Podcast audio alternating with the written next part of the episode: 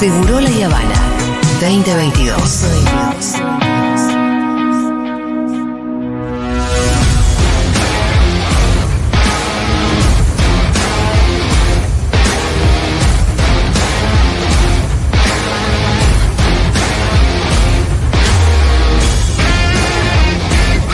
Iván Yagroji se encuentra en el piso de Seguro La Habana.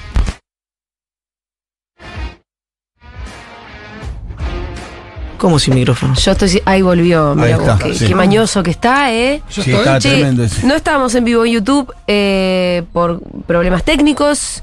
De cualquier manera, el contenido será subido más tarde, En efecto. en efecto. Bien, Ivancito, ¿cómo estás? Bien, bien, todo bien, ¿Bien? todo bajo control, sí, Sí. por suerte. Qué bueno, nunca contestas así. ¿Qué digo? Siempre. Cosas como podría estar mejor. no- eso- Ah, eh.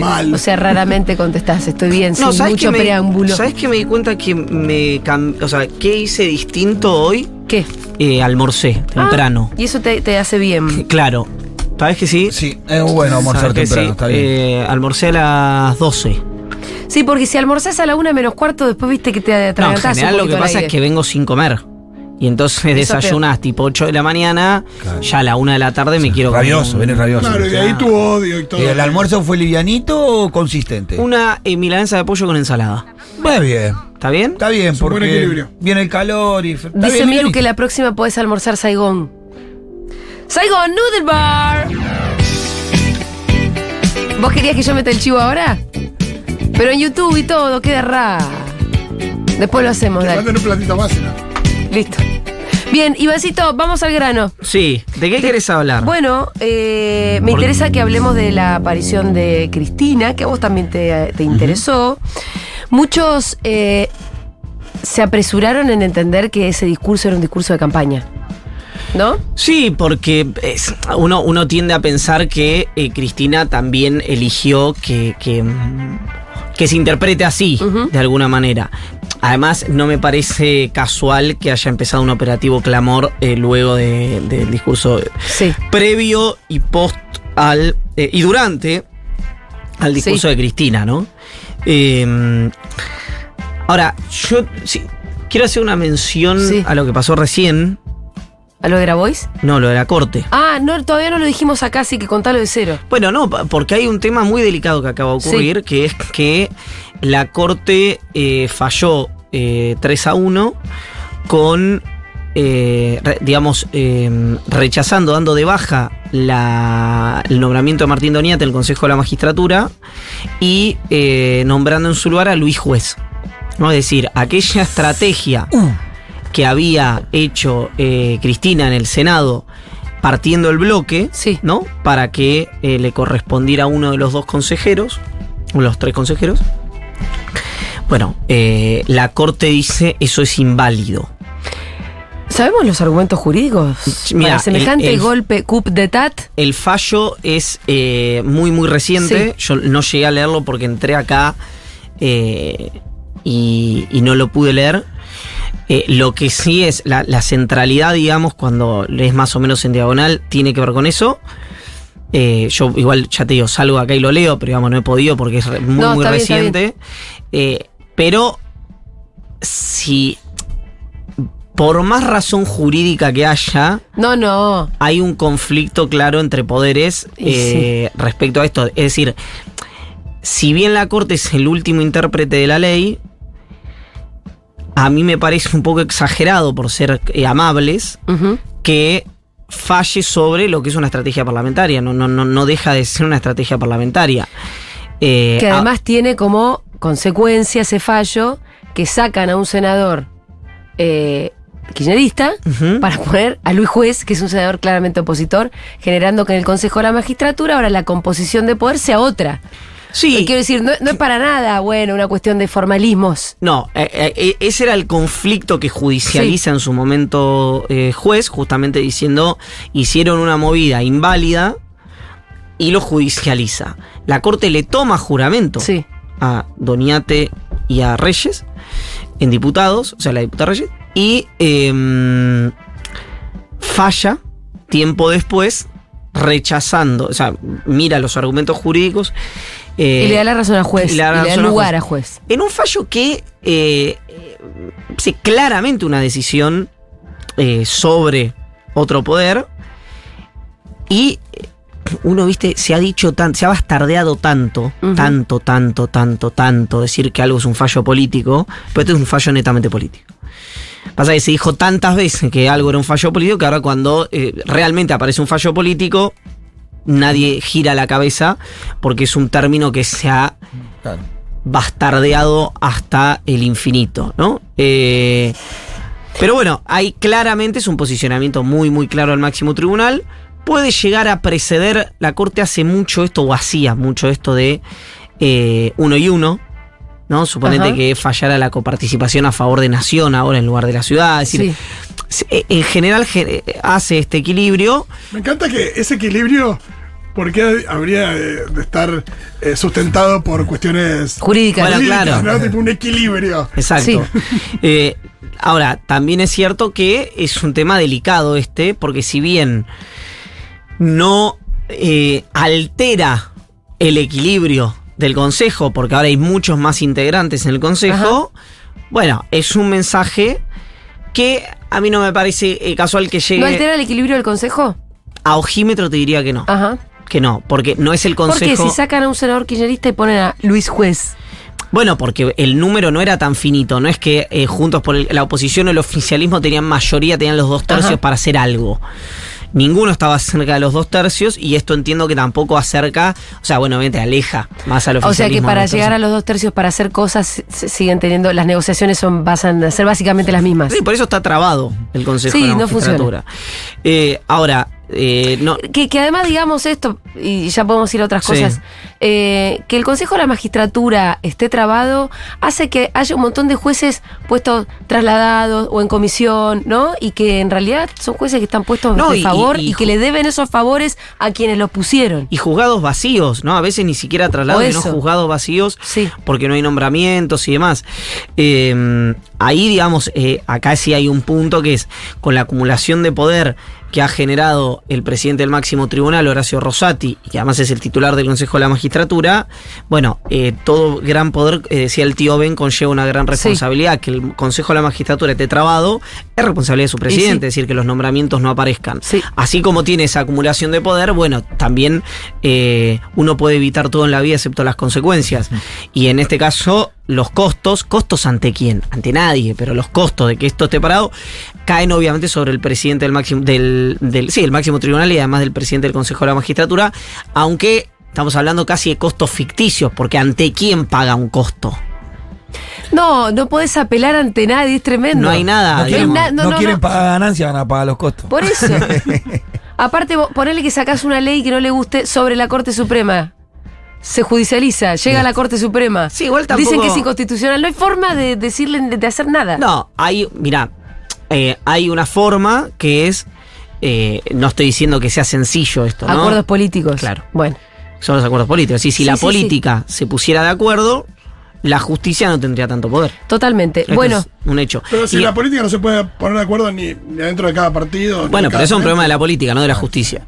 Eh, de hecho, hay algo interesante, si te fijas, que es la campaña del Lula ganador. sí. Me parece interesante también por esto, porque no me parece menor. Yo, a mí decime paranoico, pero que yo sea paranoico no quiere decir que no me persigan. eh, que esto aparezca eh, unos días después de que Cristina hace un discurso casi en tono de campaña y previo a lo que va a ser indudablemente la hoja de ruta para el kirchnerismo el año que viene, que es el discurso del 17 de noviembre, en un acto más político, no en una conversación con otros dos oradores, un acto político, centralidad para la vicepresidenta de la Nación, eh, en el Estadio Único de La Plata. Eh, que Lula, me acordé porque lo veo en tu computador, en tu tablet, ¿qué es Ajá. eso? Eh, A ver si la cámara me toma. Lula, eh, ¿qué hace en, en la campaña? No utiliza el argumento del lofer No- o no de la persecución judicial, digamos. Mm. Es un tema que fue que Lula eligió, del cual no se hable. Eh, de cual obviamente el que elige que se hable es Bolsonaro, no en tono de, de persecución judicial, sino en tono de un bandido, un presidiario, etcétera. Pero me parece interesante como ejemplo. Uno podría decir, bueno, en Argentina ya ocurrió eso.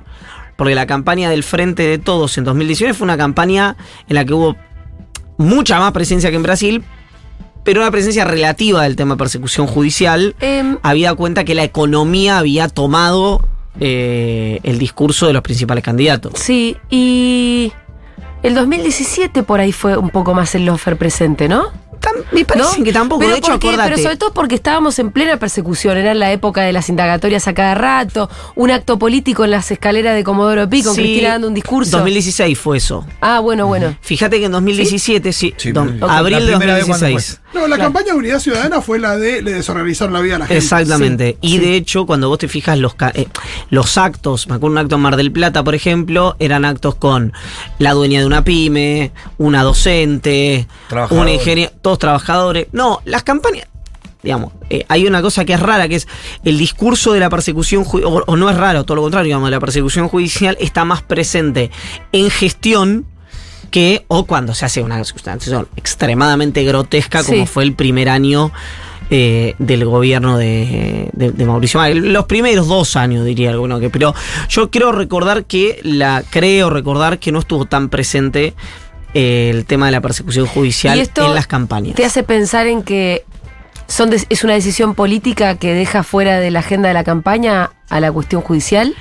Me hace pensar que si una persona que pasó 580 días preso, digamos, ¿no? Porque a diferencia en este caso de Cristina, Lula estuvo 580 días preso. Decide no hablar de eso, es porque debe percibir que la sociedad No quiere hablar de eso. no quiere hablar de eso, o que no le tributaría electoralmente. Tiendo a pensar que es eso. No, No, creo cuando que. está posicionado de manera más favorable que Claro. Cristina, pues es más víctima, entre comillas, por, por haber estado preso, Claro, claro. efectivamente. No, y porque la causa cayó. La causa Además. cayó Además. y los medios eh, Se alinearon con se Lula. alinearon con Sí. él, con Exactamente.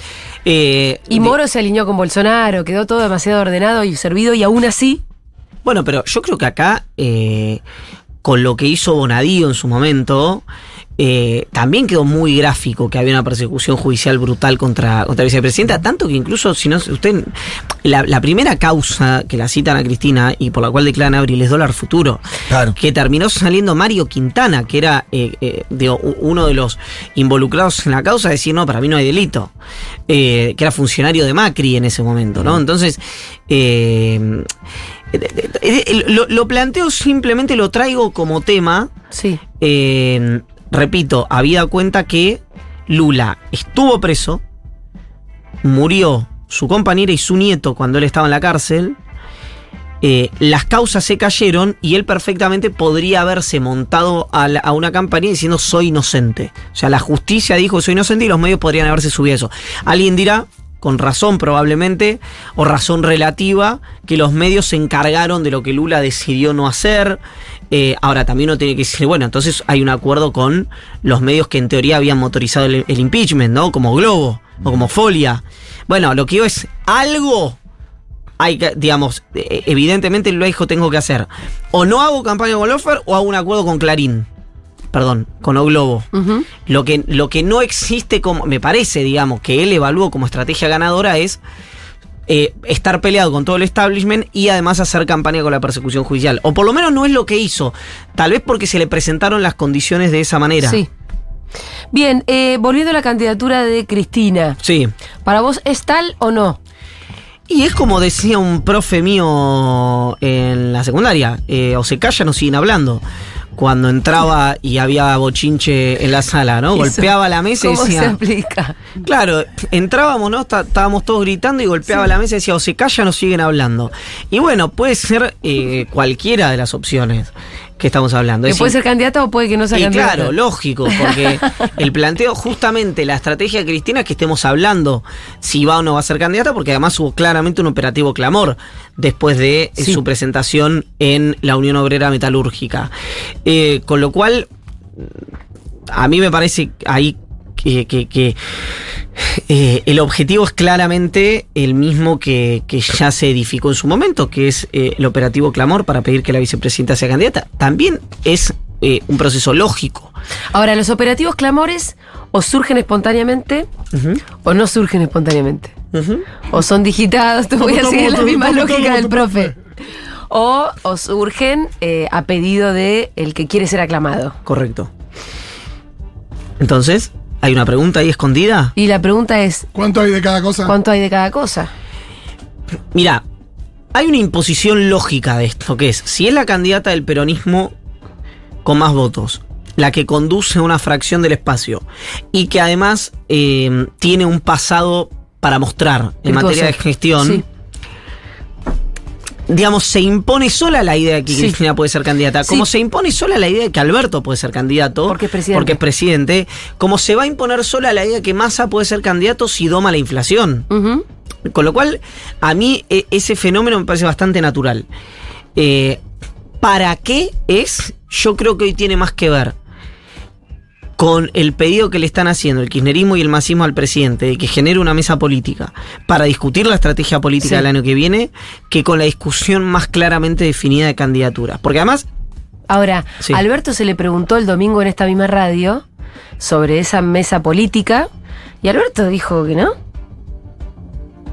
Alberto dijo, Alberto dijo, no dijo no, no la pienso convocar, pero la verdad que dio unos rodeos para decir al final, bueno.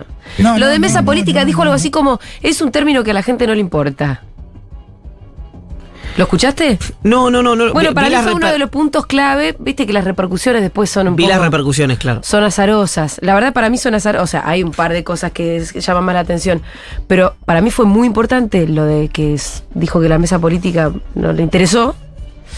Y, y bueno, no fue una de las repercusiones. Pero no le interesa la mesa política, Alberto. Bueno, Es un eh, problema. Eh, sí, o hay una eh, decisión que si no hay un interés en la mesa política es porque la verdad que la inercia, esta inercia lo llevaría a él ser candidato. ¿Vos lo ves con ganas, Alberto? Sí, ¿Sabes que yo no? sí, sí. Sí, si no, no me explico todo lo que está pasando. Porque si vos ¿Qué no... es ese todo? Y que, por ejemplo, la no constitución de la mesa política. Mm. Si vos no querés ser candidato, eh, hay algunas cuestiones que. que, Entregás que- del todo, Que, o que empezás a, a, a discutir. Que Pero no una cosa es que no digas yo no quiero ser candidato. O que digas que yo no quiero ser candidato, porque la verdad que un presidente al que le falta un montón de gestión decir yo no quiero ser candidato es, es ilógico. es muy lógico. Sí, sí. Pero otra cosa que digas, yo no lo puedo decir, pero la verdad que no quiero mi reelección. Bueno, está bien, pero eso es un orden de lo, lo sabe ni, ni, ni Fabiola, digamos, lo- ni Francisquito, lo sabe Alberto nada No, más. es que eh, por ahí Fabiola sí lo sabe. Yo lo que digo es que vos me Por preguntás ahí a es un deseo que él puede llegar a expresar en voz alta. La verdad yo no quiero. No lo voy a decir públicamente, pero no quiero ¿Vos te volver a ser crees que como ha sido este gobierno, ¿Qué? si el presidente le dijo a alguien que no quiere ser candidato, eso no se sabría ya? Digamos, no es un gobierno que se haya caracterizado por su hermetismo a la hora de definiciones políticas. Por ahí no se lo dijo a nadie. No, pero, pero, Pero, por pero ahí él, él- no lo sabe. Yo no lo veo muerto de ganas de ser candidato. Él no lo sabe, o sea, lo sabes vos y no él. No, no, boludo, no digo que yo lo sepa. A mí me parece ¿qué- que ¿Qué es lo cuando, que percibís en- cuando lo escuchás? cuando yo lo escucho hablar, percibo más un chabón que está cerrando. Bueno, yo lo que creo es ¿Qué que, que te diga? su- sus decisiones políticas Sí. a mí me orientan a pensar que quiere reelegir. 100%. En, entre otras cosas, porque si vos no querés reelegir, Sí. una de las cosas que haces sin decir no quiero Sí. reelegir es la constitución de una mesa política. ¿Para qué? Bueno, para que el a proceso lleve a que una decisión, que además donde sos el 30, y- digamos, supongamos que esto está equilibrado en términos proporcionales, sos el 33%, el 66% de esa mesa no quiere que seas candidato. Entonces la misma constitución de la mesa política inercialmente te llevaría a no ser candidato. Ahora, Es decir, vos te imaginás un operativo en el cual Massa, Guado, Máximo le insistan a Alberto Fernández para ser reelecto. no. Es Bueno. que ahí donde digo, pero ¿cómo, ¿cómo va a ser? ¿Cómo piensa que puede llegar a ser reelecto, Bueno, Alberto? yo te lo digo al revés. Es, para mí, la falta de constitución de esa mesa política, a mí me hace pensar, esto está solamente en la cabeza del presidente, Sí. Que Alberto quiere ser reelecto, quiere ir por la reelección y que está esperando un escenario de mayor fortaleza para o anunciar eso o convocar a esa mesa política. Eh, digamos, eso es lo que... Ahora bien, en una, una paso no la pasa y él quiere las paso. Él quiere que definir las candidaturas por las pasos, ya lo dijo un montón de veces. Sí, correcto. La pregunta ¿Y ¿Cómo va a ganar una paso? la pregunta sería, si hay una paso, ¿Cristina competiría en una Sí. paso? No, no sé, no creo. Cristina sin cohesión política, No. Ni candidata. No. sería. ca- es ra- No. También sería raro. No, porque también hay un precepto, viste, que a veces parecen que no, no, no pesan, pero pesan. Cuando un presidente va su- por su reelección, nadie lo enfrenta. Bueno, eso es Yo algo que creo más que si piensa Alberto Cristina, va, eso. Cristina lo piensa profundamente, lo deja ir. Sí, sí. sí. Yo Es creo lo mismo. Hay que ver después, obviamente, si hay. A eso juega ponerle a Aníbal Fernández. ¿A qué? A la reelección. A que lo dejen ser, porque saben que nadie lo va a enfrentar. Lo, lo- lo verbaliza Aníbal Fernández diciendo no se puede enfrentar a un presidente cuando va por su reelección. Bueno, por eso, que es algo, perdón, es eh, lo mismo que dijo Máximo Kirchner en el reportaje con Navarro, ¿no? Es lo mismo. Sí. Eh, ahora, también lo que hay son mecanismos de presión. Si, si hay un clamor para que Cristina sea presidenta, eh, no, ese clamor no existe ni por Alberto ni por Massa. Porque no existe. Sí, igual quiero decir que el clamor de estos últimos días es un clamor dirigencial. Eso hay un te iba a decir, clamor del pueblo, hay un clamor de las bases que viene de hace ya bastante tiempo. Bueno, yo lo que te iba a decir es eso. Eh, bueno, esa era mi pregunta más que mi afirmación. Era, Sí. el clamor fue un clamor dirigencial. Sí. ¿Eso se traduce en la sociedad? Pregunta uno. Pregunta dos. ¿A qué nivel? ¿En cuánto? en, el pregunta- electorado, en el electorado del Frente de Todos, sí, claro. Bueno, pregunta tres. Si sos Cristina y crees que es imposible el triunfo, yo no veo otro escenario que no sea el de eh, que ella tome la decisión de ir a fondo eh, con la fuerza propia, digamos, ¿no? Como se llamó en su momento el libro de Sandra Rousseau. Sí. ¿Por qué? Porque si yo, si yo creo que voy a perder, me quiero quedar al 100% de la derrota, no me quiero quedar una cuota aparte de la derrota. Yo me quedo una cuota aparte si voy a ganar. Si voy a perder, que. eh, eh, porque Sí, es una si- estrategia difícil en una, en una presidencial. Es, más parecida a la del 2017 esa estrategia. ¿Pero por qué? Unidad ciudadana, voy candidata a senador. Me parece que Cristina perdiendo como candidata a presidenta es un golpe fuertísimo para nosotros. No, bueno, eh, Es muy porque no sé, es como perder el ancho de espada. ¿Puede decir que Cristina puede ir a perder? Sabiendo que va a perder. yo lo que creo es que si Cristina cree que la elección para el Frente de Todos está perdida, a ver, yo haría ese razonamiento en términos de poder y soy una persona que no tiene nada, digamos. no, no, ese está bien, pero ¿con esa candidata o, o No padrinando importa, una lista? no importa. A- ella con eh, su propio dispositivo. Como senadora por la provincia de Buenos Aires, como candidata a presi- lo que sea. Lo que digo es, si nosotros somos cuatro acá, ¿no? Y eh, vamos a elecciones. Sí. Y yo tengo 25 puntos. Y vos me sumás uno, vos me sumás uno y vos me sumás uno. Y vamos a perder. Prefiero sacar 25 y quedarme con el 100 de 25 que quedarme con el 25% de 28. ¿Para qué me sirve? O sea, hay un razonamiento elemental en eso. Me decís, bueno, la distribución de listas no es una distribución proporcional. Perfecto, puede ser. Ahora, eh, esto es un igual un razonamiento además muy en la superficie lo que estoy diciendo, ¿eh? Porque después hay un montón de otras cosas que juegan y que operan. Lo que digo simplemente es... eh, es un escenario que está recontrabierto porque las variables son Sí. un millón. Porque además son un millón y sobre todo teniendo en cuenta que falta mucho. Exacto. Y en años Argentina faltan como cinco años. Sí, sí. Con lo cual todas las cosas que pueden pasar de acá hasta que se empiecen a definir las candidaturas son un montón. Ya, eh, hago una pregunta, ya no es ese concepto de que si Alberto no llega competitivo, nadie llega competitivo. ¿Sigue pesando enfrente de todo? Yo creo que el. Mira, también te quiero decir. Voy a responder de otra manera. Yo creí que el frente de todos estaba muchísimo peor en los números que lo que las encuestas, por ejemplo, de que le conté acá de Rodríguez Sí. Larreta, dicen que estaba. Con lo cual, yo hay un escenario que me estoy perdiendo, evidentemente, que es el de la identidad galvanizada, o del miedo a Macri, o no sé, hay alguna situación que a mí se me está escapando, o funciona mal la encuesta, también es perfectamente posible, Sí. que es que vos me preguntabas a mí cómo estaba hoy la situación entre Juntos por el Cambio y el Frente de Todos y yo te decía de piso, de piso, que estaba 42, 43 Juntos por el Cambio, 30 puntos el Frente de Todos, ¿no? Un número parecido al que eh, la provincia de Buenos Aires sacó eh, en su momento Insaurral de masa, ¿no? Ese esquema, 10, 12, 13 puntos de diferencia. Y la encuesta esta nacional de 4.000 casos presenciales, que siempre es mucho más fidedigno que IBR, que redes sociales, etcétera, eh, dio que estaba a 5 puntos. 38 junto por el cambio, 33 el frente de todos. Con lo cual, Como nos gusta decir acá, a pesar del frente de todos. claro, con lo cual eh, hay, hay algo que, claro, la sociedad, es cierto, está en su mayoría disgustada con el, con, con el... Tiene eh, un quilombo en la cabeza la sociedad. Claro, con el funcionamiento del gobierno. Sí, carajo, Ahora, vos. vos mirás a la oposición y tenés a la presidenta del partido diciéndole al jefe de gabinete de tu posible presidente que le va a romper la cara. Sí, sí, sí, sí. Tampoco es que es una sinfonía juntos por el cambio. No, y además debe estar la memoria de Macri. Macri empezó a desgastar el salario. Indudablemente. Macri empezó con la pulverización del salario. Macri también hizo arrancar a la inflación y, sí, la sí. hizo acelerar. Macri nos gente- acostumbró a un 5 adelante. Y Claro. después, bueno, Y después vino la pandemia y todo. ¿Quién te dice que la gente también entienda que la pandemia desordenó mucho? no, en los focus eh, volvió a salir el tema pandemia. Sí. No sé, otra cosa que mi. mi- Sí. Yo eh, veo siempre el mismo, digamos, ¿no? Pues el mismo reclutador, el mismo, mismo tipo de gente, claro. Mismo focus. Y volvió a salir la pandemia como tema. Sí. Como ¿Y qué- tema qué te no de salud, sino como comprensión al presidente en este caso. Es decir, el presidente eh, subió su imagen positiva estos últimos meses, pero no, no, su- no necesariamente su intención de voto.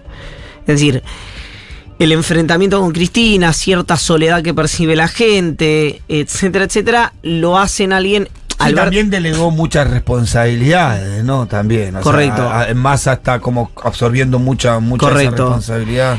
Eh, Alberto, que no es una persona además que sea reactiva, ¿no? Es decir, empieza a recuperar un poco de imagen positiva, pero eso no se traduce en intención No. de voto. No, no necesariamente. Voy a dar el mismo ejemplo que diciembre: 70 puntos de imagen positiva a la Baña, 5 puntos sacó en el 2019. Eh, Claro. hay otras cosas que juegan muy que son más bueno, a lo queremos, pero no para gobernar. Ahora, la imagen negativa impacta en a este no lo voto ni en pedo, ¿no? Claro, ese sí. Si vos tenés una imagen negativa muy alta, por ahí en realidad sí te habla de el techo de tus votos. Bueno, de eso se habla en general de Cristina, que es Claro. toda la imagen positiva, Cristina la, eh, Traduce en la votos. traduce en votos, pero tiene un techo Claro. bajo por esa imagen negativa. Y, ese, y, y a mí me costaría pensar que ese techo eh, se hizo más alto con Sí. el gobierno del Frente de Todos. De mínima, de piso, Sí. siendo muy optimista con la figura de vicepresidenta, se debe haber mantenido. Escúchame, hablando de, bueno, del funcionamiento del Frente de Todos, vos ahí en el newsletter contás que, y esto también es bastante evidente porque en el discurso incluso Cristina habló bien de masa, cosa que es, fue impactante para mí. ¿Por qué? No, con nombre y apellido querer eh, valorar una gestión, una gestión que además, quieras o no, es de ajuste. Sí. Eh, a mí me pareció que, no sé, no, no me lo hubiese esperado de ella así tan, que se la jugara tanto, porque al final se la jugó por Claro, masa. podría no haber dicho nada. Exacto. Puede ser, puede se ser. la jugó por masa, lo dijo con nombre y apellido. Y eso a mí me parece que Cristina elige cada palabra con eh, mucha precisión. Entonces, bueno, Massa todavía ah, se supone que habla con Alberto. Al final, Massa es el factor Aglutinante. aglutinante, es lo que hace que el Frente de Todos siga existiendo como tal cosa. Porque aparte era una duda que, que venía, porque cuando entra Massa, y, eh, claramente había un acuerdo ahí, era bueno, eh, entonces Cristina está, digo, no, no lo va a poder no defender. Esta vez esa discusión lo charlábamos mucho con Sí, el Pinto no de- te- no podés. de- si, si es parte de tu acuerdo, después no puedes salir a decir, eh, Massa hiciste No, todo claro, mal. pero no solo eso, sino que Claro. lo banca, que no es lo mismo que no decir nada o que Sí. no petardear. Y el argumento es que Massa está administrando una herencia, administrando Sí. la herencia de Guzmán. Sí. Ese es el argumento con el cual eh, el kirchnerismo eh, Lo banca Massa. soporta o banca Sí. este plan, Eh, digamos. pero bueno, Massa en el medio y Olmos también. En gestión, no en política. Ajá, pero habla con Eh, Cristina. Exactamente. Y es prácticamente la mano derecha de Alberto. Sí, es alguien muy Ha cercano. crecido mucho. Eso, digamos, no funciona un poco como decir, che, bueno, acá está funcionando a través de esto dos. No porque, te repito, con Massa hay política y gestión. Sí. Con Olmos solo gestión. Bueno. Sí, temas Sí, no tiene vuelo político nacional, eh, Olmos, como No, no, para pero además- en esa discusión también. A- además, al margen de si lo, lo tenga o no lo tenga, no se plantea esa discusión con eh, esa, esa instancia de diálogo con la vicepresidenta. Sí hay mucha conversación porque Cristina encuentra, por más que haya estado incluso en... en- Viste, va y viene la relación entre el kirchnerismo y el PJ Capital en, en el- en- en territorio porteño. Pero ha habido diferencias, Hoy están en digamos. su mejor momento. Hoy está yo. bien, digamos, Hoy pero en su mejor momento. sí. eh, ha habido diferencias históricas. eh, Cristina debe encontrar ahí a alguien que le rebota tema de gestión, ¿no? Entonces que hace que los expedientes se muevan, hace que las cosas ocurran, eh, encuentra un, un- un interlocutor que a lo mejor entiende de, eh, de- del Estado, entiende y de te- derecho. Y, y te agrego que ha sabido proteger muy bien la estructura de la ciudad de Buenos Aires, los embates y vaivenes de la disputa nacional eh, a Olmo. Así que es un buen referente en ese sentido. Escúchame, eh, vos ya te tenés que ir. sí. Bueno, eh, eh, sigamos hablando un rato. Quédate un ratito más. Ahí va. Quédate 20 más. Eh, resaltar la importancia de la suma fija. Sí. Bueno, ¿te gustó el, el- el discurso en cuanto a sus términos económicos? Sí, correcto. Que vos lo- la venías criticando bastante justamente y esta vez te gustó más. Sí. Y estás de acuerdo con la importancia de un aumento por suma fija. Sí, me Y en parece. los beneficios que esto traería a la economía y eh, sobre todo al poder adquisitivo de la gente. Y la comparación de productividad y salario, ¿no? Me parece que sí, porque. eh, eh, a a ver, lo quiero decir. eh, de- déjenme. mm, eh, el auto. molestar un poco. No, no, sí, sí, puedo. ¿Podés hacer las Creo que puedo hacer las dos cosas a la vez. A mí me cuesta mucho, ¿eh? Creo, no estoy seguro. Eh, en algún momento, el discurso de eh, el kirchnerismo en materia económica parecía la pata más terrícola del, del PTS, digamos, ¿no? Para decirlo de alguna manera. Eh, volvió, me parece, a tener. ¿De qué te ríes? Que son más malos. Sí, sí, sí. a tener una lógica más peronista. Eh, me da la sensación. No me parece casualidad que haya sido en la UOM, Claro. ¿no? Eh, pero. Pero me gustó por eso, me parece que la suma fija al impactar en paritarias eh, lo que hace es, eh, sobre todo si, lo, si, si va a haber un, como una suerte de segmentación, es decir, los salarios más bajos van a recibir más dinero, lo que hace te achica la... eh, digamos- La diferencia entre salarios. exactamente. Que eso es interesante también. ¿Por qué? Por eso, porque también pasa que en, en momentos de crisis como estos y de, de tanta dispersión y de desorden, que vos tenés algunos gremios que pertenecen a, a una actividad más dinámica o el gremio porque tiene una historia más fuerte, lo que fuera, O como dice tienen Iván, más herramientas para pelear por Ah, mejores salarios. Que puede molestarle la vida a los demás. con más Sí, o por eso, o porque por, por la dinámica de ese sector tienen medidas de fuerza que Exacto. con capacidad de joder, o por lo que fuera, tenés algunos gremios que pueden conseguir mejores salarios y tenés otros pobrecitos que no, ni hablar la economía informal. Eh, y eso también genera distorsiones adentro del mundo asalariado que tampoco tienen por qué, que tampoco están tan buenas. No, no, eh, para eso está obviamente el Estado como, como articulador, Sí. como regulador y los sindicatos peleando, peleando lo suyo. Eh, que, que es, digamos, un equilibrio que, que es súper razonable. Lo que, mm, lo que pasa respecto al- a la discusión sobre suma fija y bono Sí. es que la suma fija te impacta en el acuerdo paritario y el bono es un bono Claro. por única vez, Sí, digamos, sí, ¿no? decir. Por eso es importante No, y la suma fija te queda. esto, claro. Que- Queda el próximo mes y el otro y ya. hacer- lo, que, que- haces es elevar el piso de todo. Sí, lo que, ojo, igual, porque, eh, a ver, ¿cómo decirlo?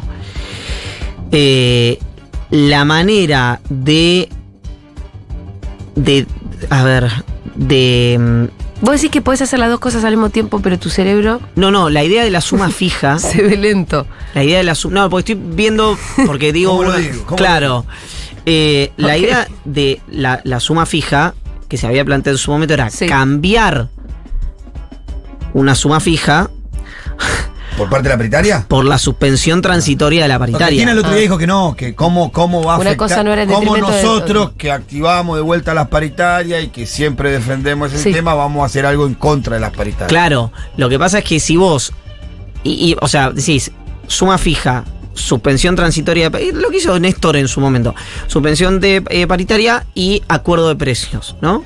Un acuerdo donde entre comillas, comillas, comillas, comillas, todos ponen, ¿no? Suma fija más paritaria, eh, la pregunta es, yo no lo sé, lo veremos, digamos, el año que viene, muy sencillo. Esto, acá no hay, eh, no hay que, que acelerarse con nada porque el tiempo es un gran ordenador.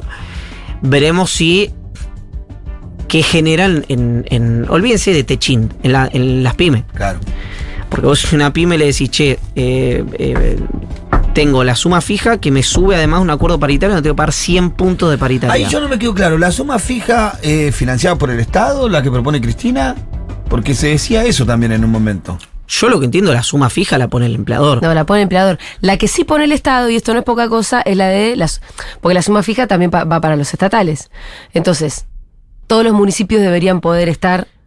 eh, Ese es el argumento. Bueno, más a lo que decía, porque estaba en contra de la suma fija, porque entendía que. eh, No alcanzaba, por ejemplo, en todos los municipios. Exacto. Sí, ahí donde por ahí, eh, esto lo hablábamos con Sue del otro día, viene también el reclamo de Alberto a que el Congreso mueva el tema de la renta inesperada. Sí. Porque si vos querés eh, Pero el Congreso- la taca-taca, y de algún lado hay que sacarla. Claro, pero el Congreso no va a mover nada, digamos. Está entrando en año electoral. eh, eh, la oposición ya dijo no iba a votar nada. El frente de todos sigue disparándose en público.